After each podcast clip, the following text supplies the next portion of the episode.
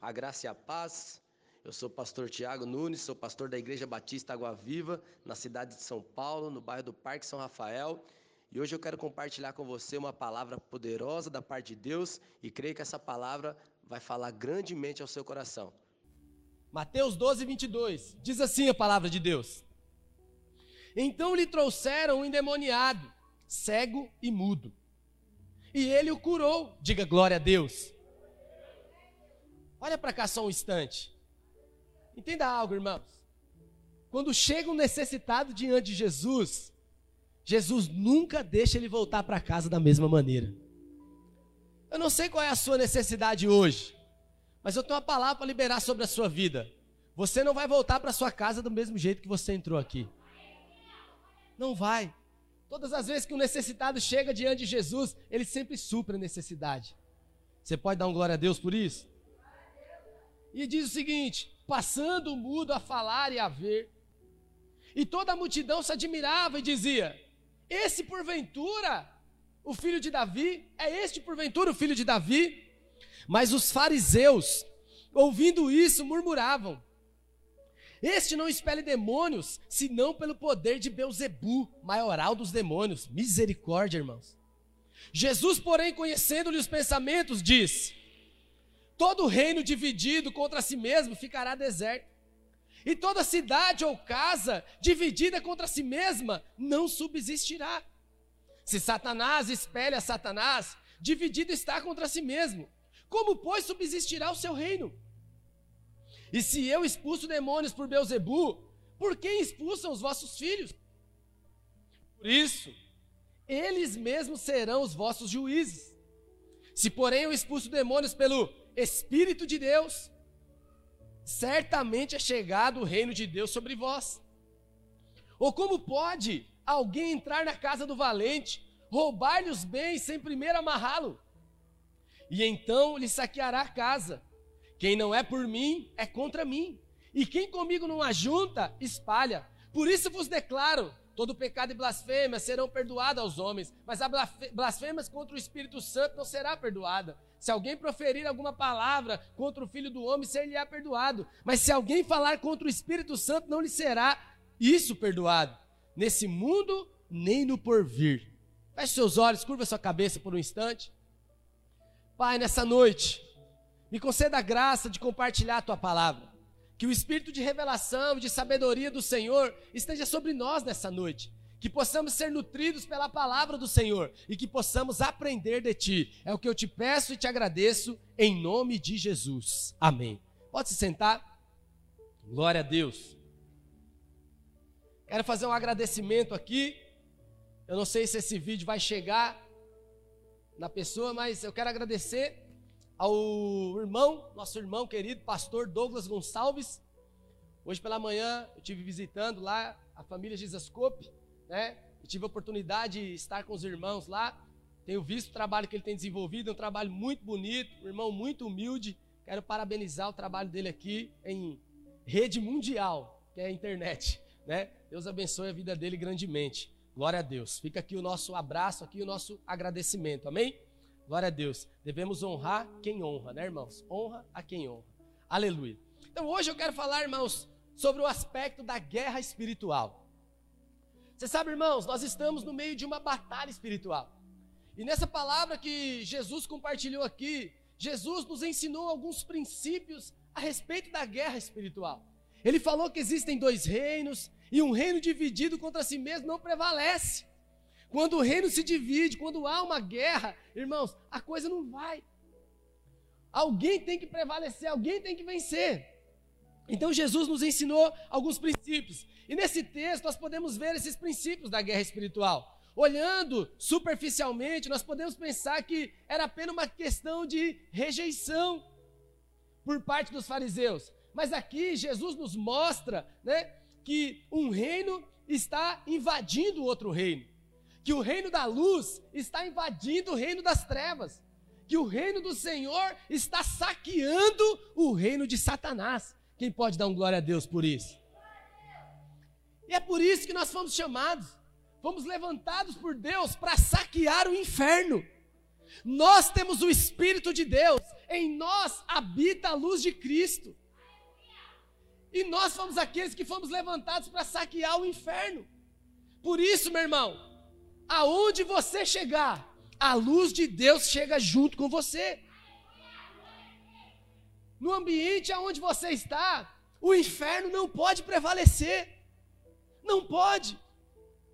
Por isso eu quero liberar essa palavra sobre a sua vida. Talvez você, filho, esposa ou marido que está aqui, talvez o seu cônjuge ou as outras pessoas da sua família ainda não servem ao Senhor. E às vezes no ambiente onde você está, onde você frequenta, talvez o inferno tenha se levantado naquele lugar, mas eu tenho uma palavra de Deus para dar para você nessa noite. A luz de Deus vai se manifestar no ambiente da família, da sua família, do seu trabalho, porque você está lá. Através da sua vida, esse ambiente será mudado. As pessoas serão tocadas por causa da luz de Deus que habita em você. Há uma luz dentro de você, e essa luz precisa resplandecer. Deixa a luz de Deus brilhar nessa noite. Deixa a luz de Deus resplandecer da sua vida. O ambiente onde você está precisa ser transformado pela luz de Deus que há dentro de você. Você está fazendo parte agora do reino de Deus. E nós podemos ver que o reino de Deus está invadindo o reino das trevas. Irmãos, do versículo 25 a 27, projeta para mim aqui, por favor. 25 ao 27. Isso. Olha o que Jesus diz. Jesus, conhecendo seus pensamentos, disse-lhes: Todo reino dividido contra si mesmo será arruinado, e toda cidade ou casa contra si mesma não subsistirá. Se Satanás expulsa Satanás, está dividido contra si mesmo. Como então subsistirá o seu reino? E se eu expulso demônios por Beuzebu, por que expulsam os filhos de vocês? Por isso, eles mesmos serão juízes sobre vocês. Irmãos, nesse texto que nós lemos aqui, a pergunta de Jesus foi muito clara. Satanás, perdão, se Satanás está dividido contra si mesmo, como que o seu reino vai subsistir? Como que Satanás vai vencer se ele está dividido contra ele mesmo? Não tem como.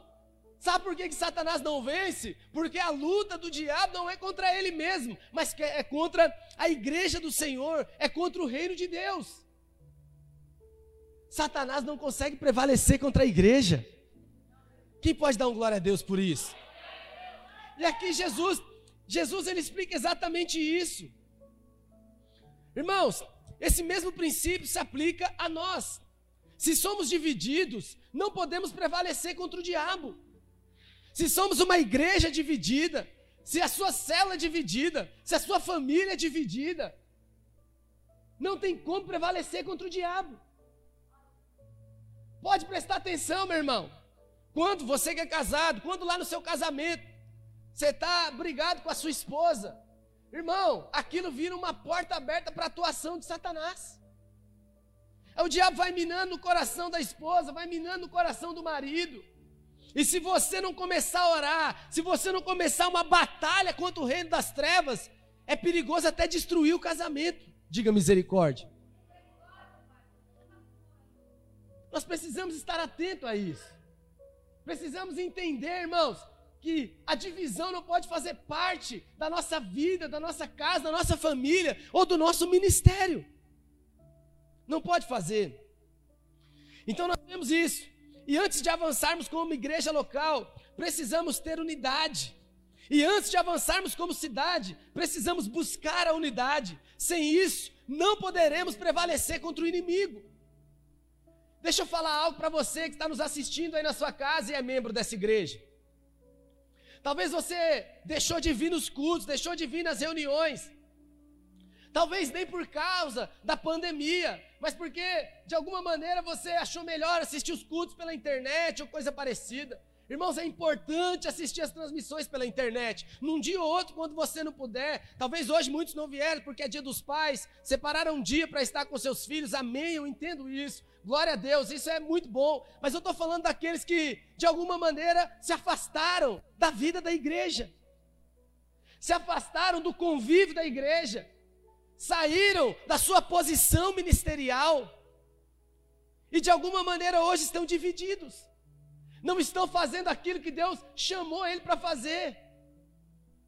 Ontem teve a final do Campeonato Paulista, Corinthians e Palmeiras. Sou corintiano, infelizmente. É, não deu para nós dessa vez. Não deu, infelizmente. Né? Mas isso não me abala, porque o meu coração está em Cristo. Agora, irmãos, entenda algo. Por que, que muitas vezes um time ele perde do outro? Porque o jogador não quer jogar na sua posição. Ontem teve um menino lá que matou o Corinthians, lá o número 7, esqueci o nome dele. 7 do Corinthians lá. Matou o Corinthians ontem. Por quê? Porque ele não quis jogar pelo coletivo. Toda hora passa errado, toda hora fazendo o que queria, do jeito que bem entendia. Tiago Nunes chamava ele, falava: Olha, dessa maneira que tem que ser feito. Mas ele queria fazer da maneira dele. Afundou o Corinthians. E o Corinthians acabou perdendo. Aí, irmãos, o que, que isso tem a ver, pastor, com o que nós estamos ministrando aqui? Da mesma maneira na igreja, irmãos. Se nós temos uma maneira de ser igreja, temos uma posição que Deus nos levantou e nos colocou, porque foi Deus quem te contratou para esse time, meu irmão. Acredite nisso. Eu não sou o dono do time, eu sou apenas o técnico. O dono do time é Deus. Eu não sei se você está entendendo, eu não estou falando de time aqui, falando por parábolas. Aleluia. Mas Deus te contratou para esse time, você tem uma posição para jogar aqui. Irmão, entenda isso. Você não pode sair fora da posição, porque senão quem vai sofrer é o time. É o time que vai sofrer derrota. É por isso que muitas vezes a igreja não avança, porque há divisão no meio da igreja. E Jesus estava nos ensinando justamente a respeito disso. Existe um poder extraordinário na unidade de propósito, assim como vemos na construção da Torre de Babel. Já ensinei isso para os irmãos algumas vezes. A Torre de Babel, irmãos, foi algo que foi gerado, construído por um propósito erra errado. O que eles queriam na Torre de Babel era tornar o seu nome célebre. Eles queriam levantar o seu próprio nome. Era um propósito errado, Isaías. Mas sabe o que, aconteceu? Houve unidade no propósito. Todos pensaram a mesma coisa. Todos pensaram do mesmo jeito. Todos compraram a briga, falaram: olha, nós vamos fazer o que for preciso, mas nós vamos levantar essa torre. E irmãos, acredite em mim, mesmo no propósito errado, eles estavam tendo êxito, eles estavam avançando, eles estavam crescendo, eles estavam erguendo a torre. E se Deus não intervisse ali, sabe o que, que ia acontecer? Eles iam continuar erguendo.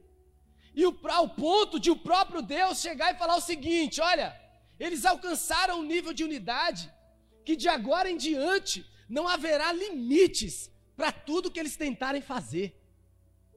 Olha que poderoso isso. O próprio Deus testemunhando do poder da unidade de propósito.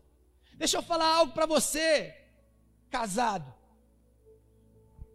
Se você estiver no mesmo propósito do seu marido, da sua esposa, se vocês comprarem a briga juntos, nada poderá impedir vocês de conquistar.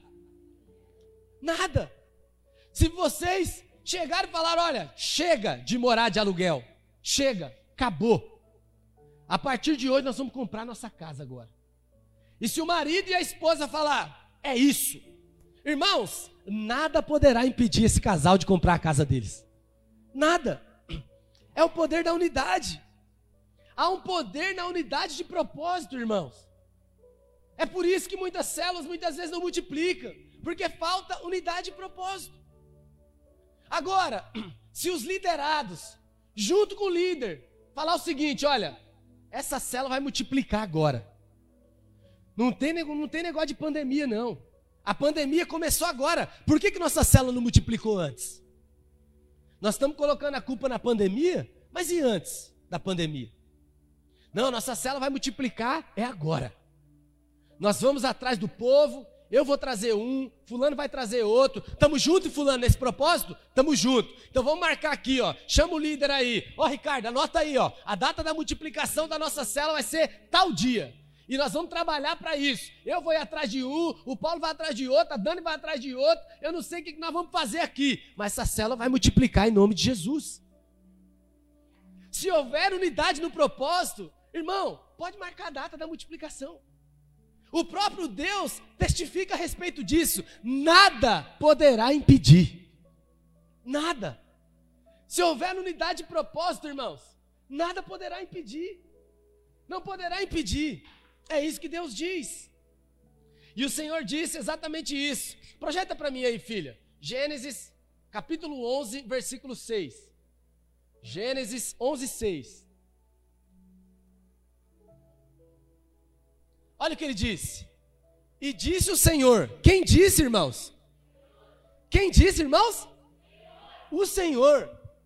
Eles são um só povo. Presta atenção aqui, irmãos. Irmãos, o que Deus diz? Eles são um só povo. Eles são uma só célula. Eles são uma só igreja. Não existem duas igrejas dentro da mesma igreja. Não existem duas visões dentro da mesma visão. Não existe. Eles são um só povo. Irmão, entenda algo: a batalha espiritual começa na unidade. Se não houver unidade, o diabo prevalece. E ele continua dizendo: eles são um só povo e falam o quê? Uma só língua. A unidade fala exatamente disso. Falar a mesma linguagem. Eu fico muito impressionado quando alguns irmãos que andam mais próximo de mim às vezes eu estou conversando com eles e eles liberam até alguns chavões que eu falo. Até algumas frases que eu falo, os irmãos falam igual. Uma só língua. Estão juntos. Mas falar uma só língua não é apenas isso. Falar uma só língua, irmãos, é falar aquilo que a igreja está falando. Irmãos, honestamente, você não precisa responder. Mas você sabe o que a igreja tem falado nesses dias? Você sabe qual é a linguagem que a sua igreja tem falado nesses dias? Você sabe qual é a palavra que tem sido ministrada na sua igreja nesses dias? É preciso haver unidade. Muitos irmãos estão se desconectando da igreja no tempo de pandemia. Acharam o tempo de pandemia como uma oportunidade para se desconectar. Entenda, irmãos, só através da unidade é que o reino prevalece. É preciso voltar a ter a mesma linguagem, a falar o que o seu pastor está falando, falar o que o seu líder está falando. É preciso seguir a direção que é dada, seguir a direção que está sendo instruída por aquele que é o seu mentor. Irmão, presta atenção no que eu vou te dizer. Não adianta apenas ouvir a palavra e deixar a prática de lado. Não, o Senhor não nos chamou para ser apenas ouvintes, mas o Senhor nos chamou para ser praticantes da palavra.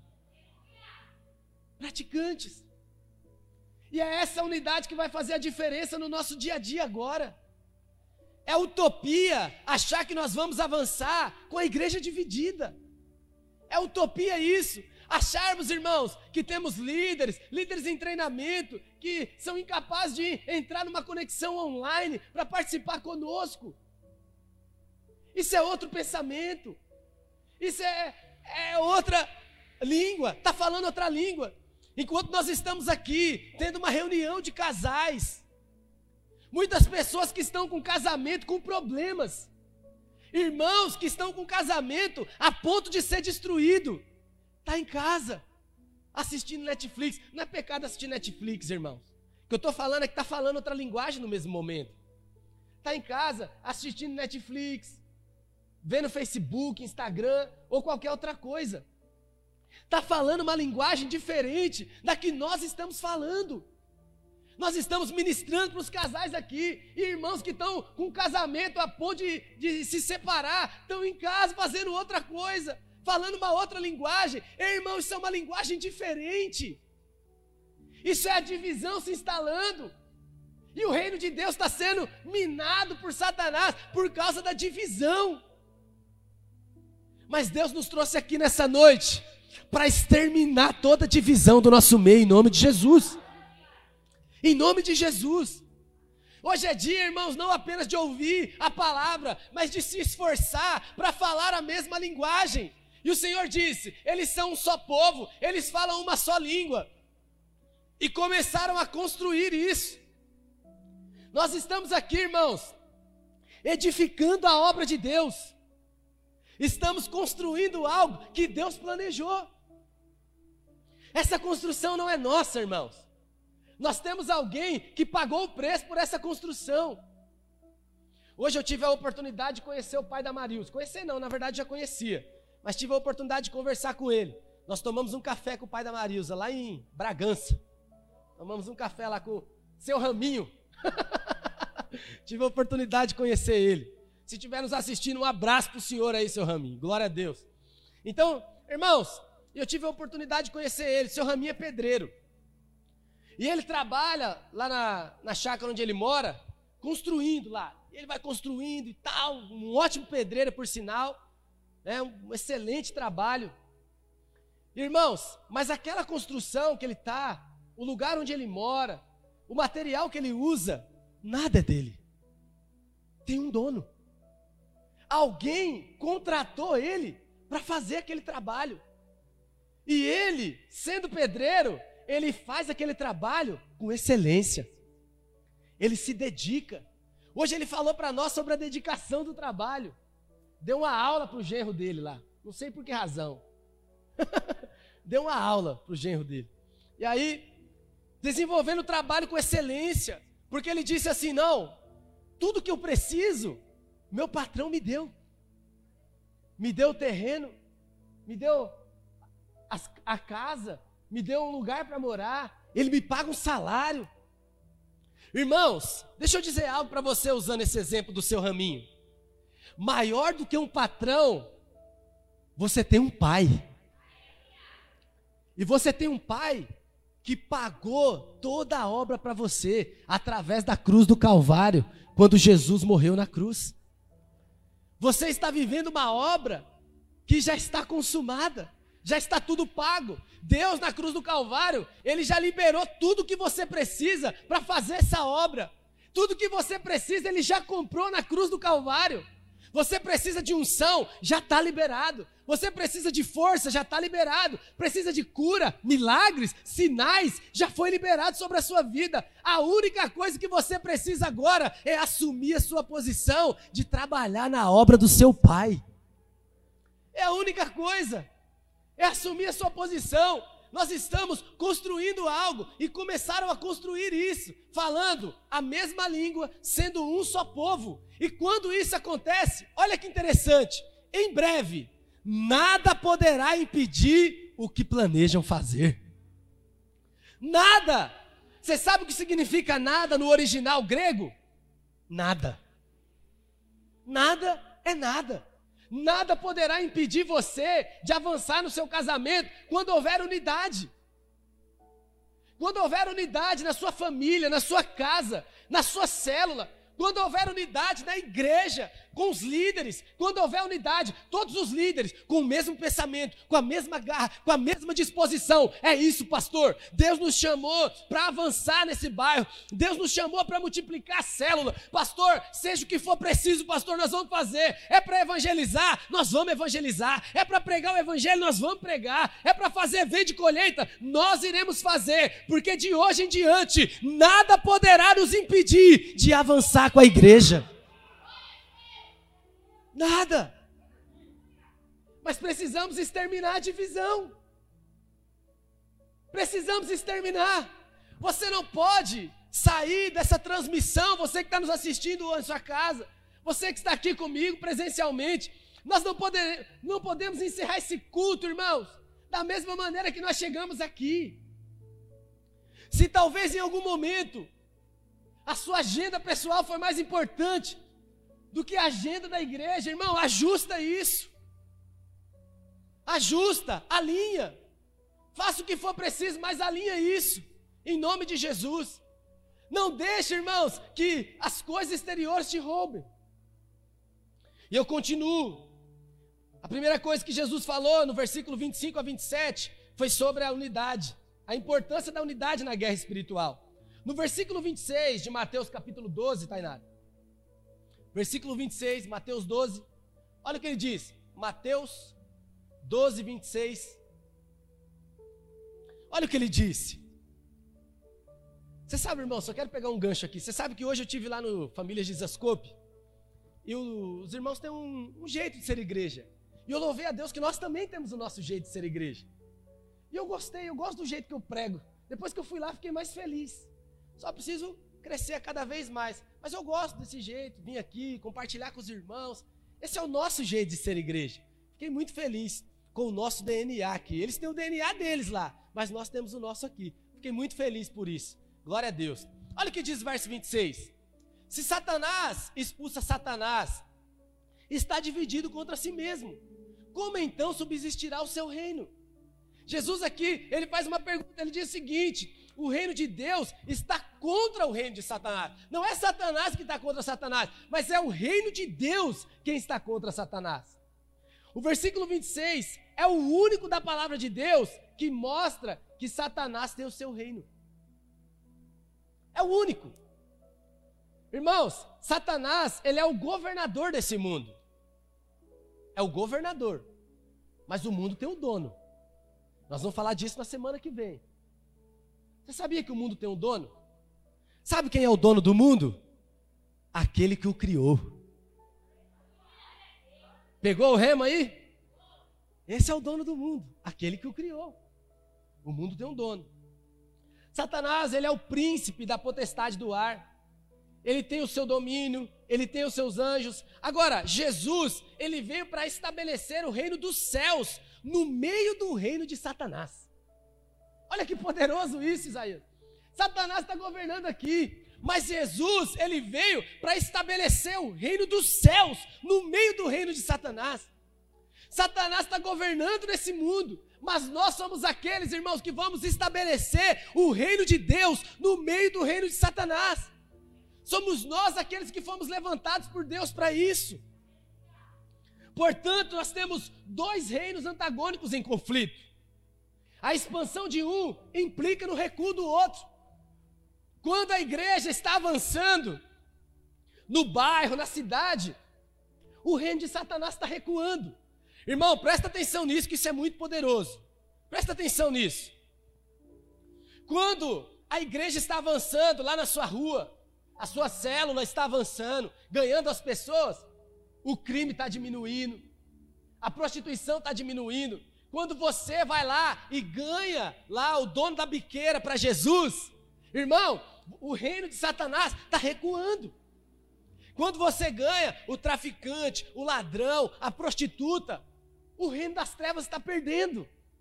E o reino de Deus está avançando. Presta atenção nessa palavra que eu vou liberar sobre você agora, irmãos. Irmão, você precisa ter revelação da importância da, da expansão do reino dos céus. Que você foi chamado por Deus para expandir o reino dos céus aonde você está. Entenda isso, meu irmão. Talvez Muitos irmãos reclamam dos vizinhos, do outro, do fulano. Ah, pastor, mas eu moro lá perto do tráfico de drogas. entenda, você é a luz daquele lugar. Começa a orar por eles, começa a jejuar por eles. Essas pessoas serão ganhas para Jesus. E é perigoso até a biqueira fechar. Até fechar é perigoso. Por causa da sua oração. Por causa da luz que há em você. Você é o sal da terra. É você que foi levantado por Deus para mudar a atmosfera do ambiente onde você está. Eu me lembro, tá aqui as meninas que moram lá no mesmo prédio onde a gente mora. Eu me lembro quando nós chegamos lá. Não tinha nenhuma célula. Nenhuma célula tinha naquele lugar. E nós começamos a falar do amor de Jesus para as crianças, para os pré-adolescentes, e começamos a ministrar o evangelho. Irmãos, nós ganhamos almas para Jesus naquele lugar. Jovens foram tocados por Deus dentro da nossa casa. Pessoas foram tocadas pelo poder do Evangelho por causa da luz de Deus que está se expandindo naquele lugar. Ao ponto de eu falar, eu vou mudar daqui. Vou comprar um apartamento melhor, uma casa em outro lugar. E Deus falar para mim, ainda não. Vai chegar o um momento, mas não é agora. Não é agora. Então entenda isso, irmãos. Você é luz naquele lugar. E quando você avança, o reino das trevas está perdendo. Por isso, uma grande batalha está sendo travada. E nós precisamos entender isso. No versículo 28 de Mateus 12, Jesus diz o seguinte, verso 28. Mas se é pelo Espírito de Deus que eu expulso demônios, então chegou a vocês o quê? O reino de Deus, o reino dos céus, chegou até vocês. Aqui, expulsar demônios pelo Espírito Santo é a ênfase de Jesus. Aqui, o segundo princípio que nós vemos aqui é que não podemos fazer coisa alguma contra o inferno sem a unção do Espírito Santo. Não tem como. Demônio não se expulsa na força do braço. Nós estávamos indo lá para Bragança e tinha uma mulher no meio da avenida lá, o carro do SAMU estava parado e os homens segurando a mulher e a mulher se debatendo, não sei se os irmãos viram. Eu falei para o Vitor, falei, olha, eu não sei se ela está passando mal ou se ela está possessa de demônios, porque o jeito que ela estava, né? Eu não sei, não posso julgar exatamente que nós não paramos, passamos rapidamente pela rodovia, mas eu captei essa imagem. E eu falei, eu não sei o que está acontecendo com ela. Mas olha, se ela estiver possessa, não adianta aplicar remédio. Não adianta tentar segurar, não adianta fazer nada. Eles podem ser estudados, eles podem ser treinados, eles podem ter a experiência que for para curar doentes ali, para ajudar as pessoas. Mas demônio, eu falei, pode chegar você, Vitor, com o cabelo bagunçado lá, de boné, jaqueta de couro, e no momento que você chegar e falar, sai em nome de Jesus, o demônio vai sair na hora. Porque demônios, irmãos, só se expulsa pelo poder do Espírito Santo.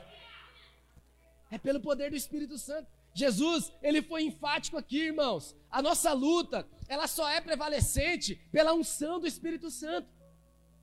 Não tem como nós avançarmos como igreja, como célula, como família. Não tem como crescermos, multiplicarmos, termos algo da parte de Deus se não for pela unção.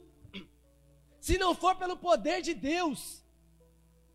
Sabe essa batalha que você está enfrentando sozinho? Sabe esse pecado que você não consegue vencer? Sabe esse vício que você não consegue se libertar? Eu tenho uma boa notícia para você. Você vai conseguir vencer ele através da unção do Espírito Santo. Para de tentar na força do braço, não vai dar certo. Não vai conseguir. Para de tentar mudar as pessoas na força do seu braço. Isso não vai acontecer, porque isso é um trabalho do Espírito Santo. Você não vai conseguir mudar seu marido, a sua esposa, o seu filho, seu pai. Você não vai conseguir. Para. A nossa luta não é contra a carne ou sangue, mas é contra principados, potestades, contra os dominadores desse mundo tenebroso, contra as hostes espirituais da maldade. Nossa luta é contra os demônios. E essa luta vai ser vencida através da unção do Espírito Santo. É através da unção. O próprio Senhor Jesus, ele realizou o seu ministério pelo poder do Espírito Santo. Não poderemos realizar de outra maneira. Se Jesus fez isso, irmãos, muito mais nós. Presta atenção no que eu vou compartilhar com você. Eu já te ensinei isso há muitos domingos atrás, meses atrás, mas eu quero reforçar para você. O ministério de Jesus oficialmente só começou depois que ele foi batizado, o céu se abriu, a voz falou e o Espírito desceu sobre ele. Daquele momento em que o Espírito desceu sobre Jesus, oficialmente iniciou o ministério de Jesus. Sabe qual é o problema de muitos líderes, muitas vezes? Líderes eu falo de todas as maneiras. Às vezes o problema de muitos líderes é que querem fazer a obra de Deus na força do braço, na inteligência própria ou no natural. Não tem avanço espiritual sem a unção do Espírito. Só através do poder de Deus é que vamos avançar e prevalecer. Só através da unção. Onde quer que o Espírito Santo atue, ali estará o reino de Deus. Entrar no reino é entrar na esfera do Espírito Santo. Quem pode dar um glória a Deus por isso? E avançando aqui no versículo 29, Jesus fala aqui a respeito de amarrar o valente. Olha o que diz, verso 29. Ou como alguém pode entrar na casa do homem forte e levar dali os seus bens sem antes amarrá-lo? Só então poderá roubar a casa dele. Aqui, irmãos, a casa aponta para o reino do diabo.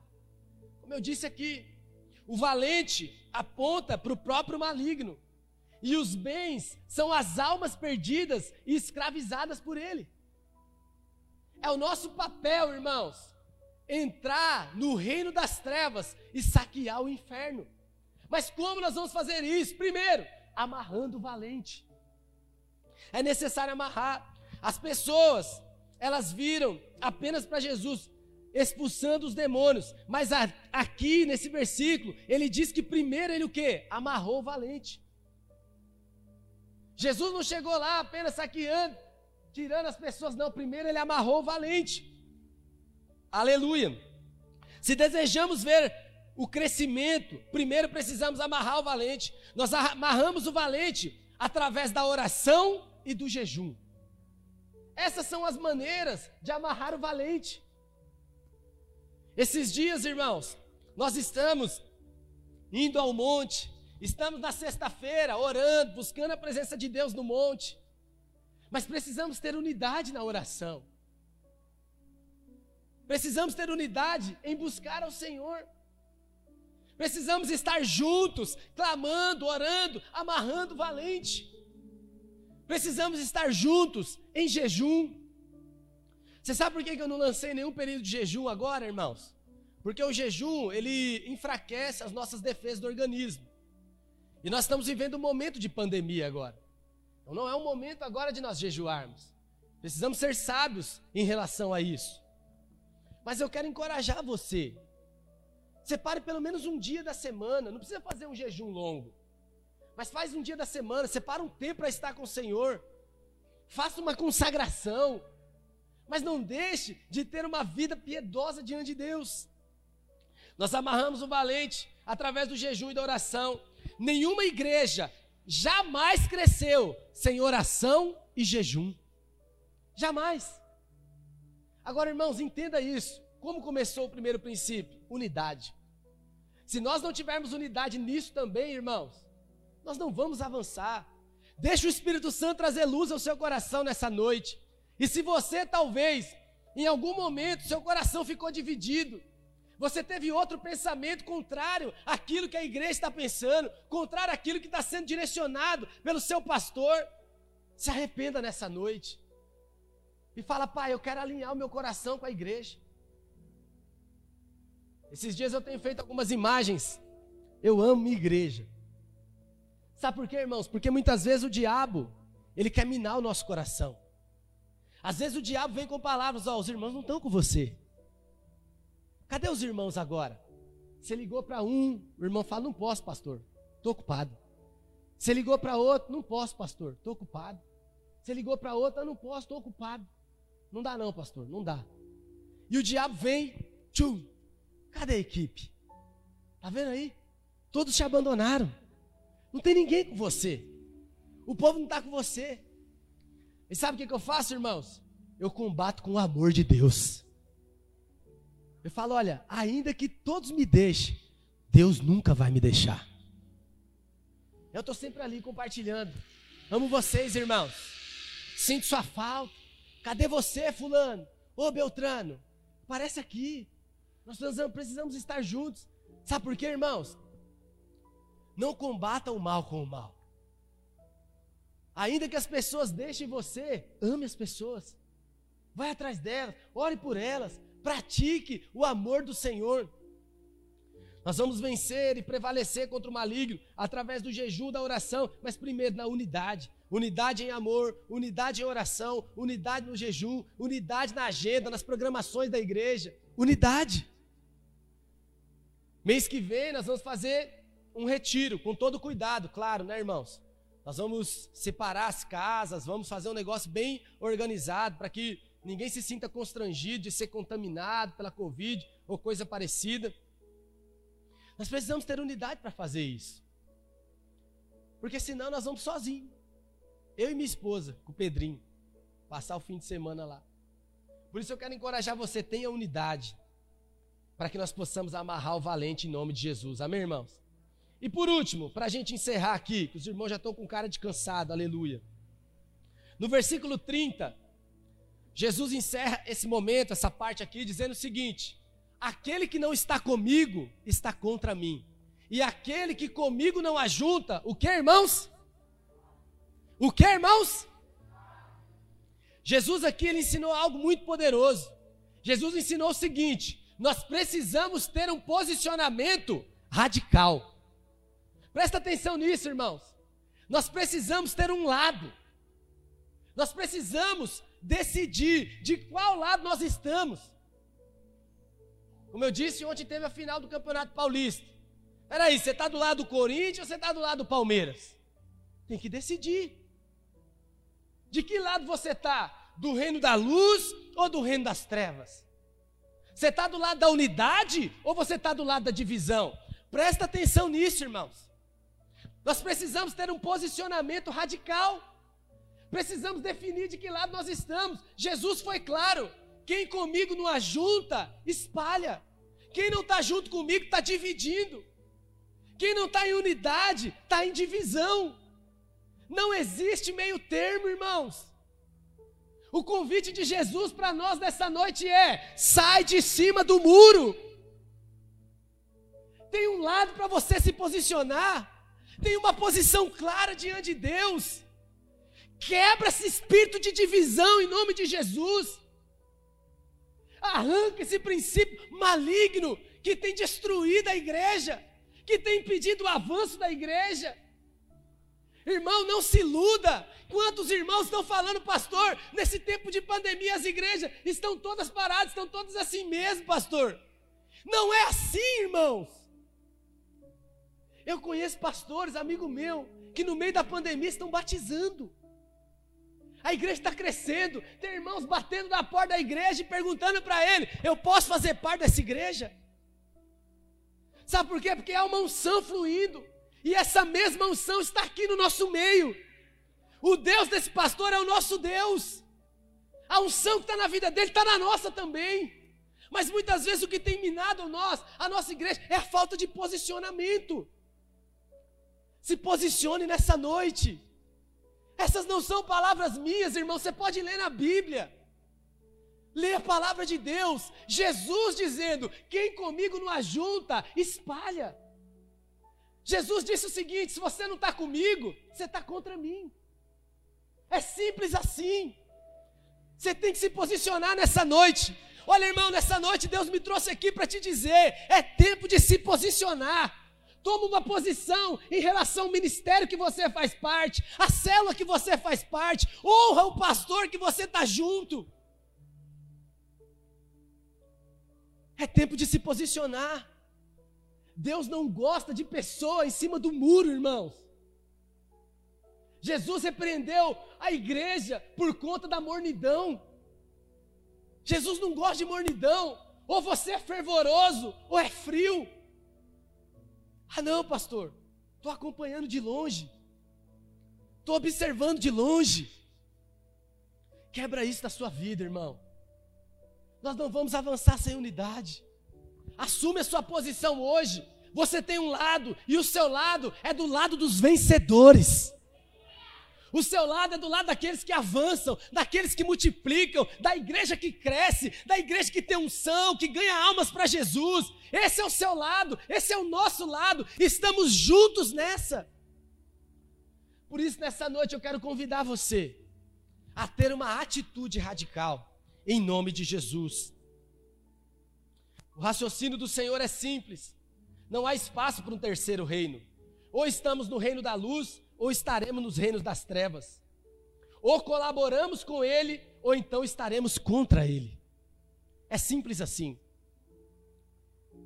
Essa é uma noite de tomar uma decisão. Essa é uma noite de ter um posicionamento radical. E eu encerro nos anos falando o seguinte: isso nos fala de um posicionamento radical. Radical contra as trevas, diga amém. Radical contra o pecado, diga amém radical contra as regras do reino do maligno. Precisamos nos posicionar constantemente e fugir da neutralidade. Não existe neutralidade de fato. Todo equilíbrio térmico é abominável para Deus. Ou você é frio ou você é quente. Mas nessa noite Deus te trouxe aqui para aquecer o seu coração em nome de Jesus. Eu não sei como você tem se comportado nesses dias. Eu não sei como você tem se posicionado. Mas eu quero encorajar você nessa noite. Assuma sua posição no reino de Deus. Quero agradecer a você que ficou conosco até agora. Creio que você foi ricamente abençoado. Não deixe de compartilhar essa mensagem com alguém que Deus falou ao seu coração enquanto ouvia essa mensagem. Compartilhe com ele, manda o link para ele. Creio que ele será grandemente abençoado assim como você foi. Deus o abençoe, muito obrigado e até a próxima.